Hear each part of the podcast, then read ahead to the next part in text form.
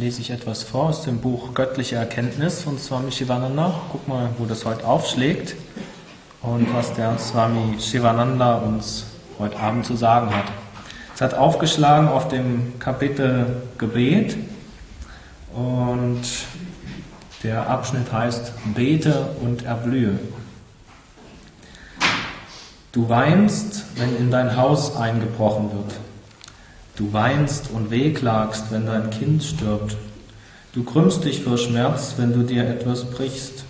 O Ram, weinst du jemals um Gott? Weine immer um ihn. Er wird alles Leiden abwenden. Schlinge dich um Gott und bitte um seine Hilfe.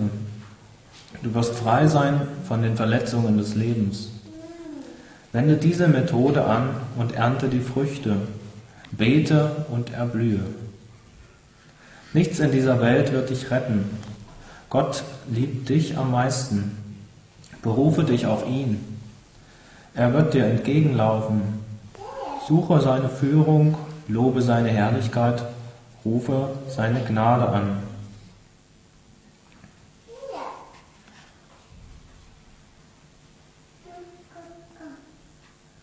Das heißt auch, wenn wir einen Schritt auf Gott zumachen, dann kommt er uns entgegen. Und zwar nicht mit einem Schritt, sondern mit tausend Schritten. So ist das, was wir tun können, uns Gott zuzuwenden und ihm zu öffnen. Und so kommt uns Gott entgegen. So wird es erklärt und auch in den Schriften geschrieben.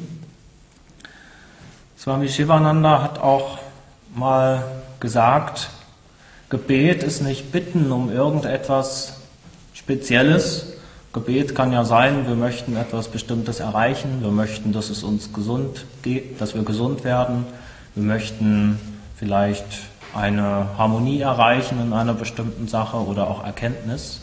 Gebet heißt aber im Sinne von Swami Shivananda, dass wir uns ganz in Gott hineingeben, dass wir mit ihm verschmelzen, um mit ihm eins zu werden.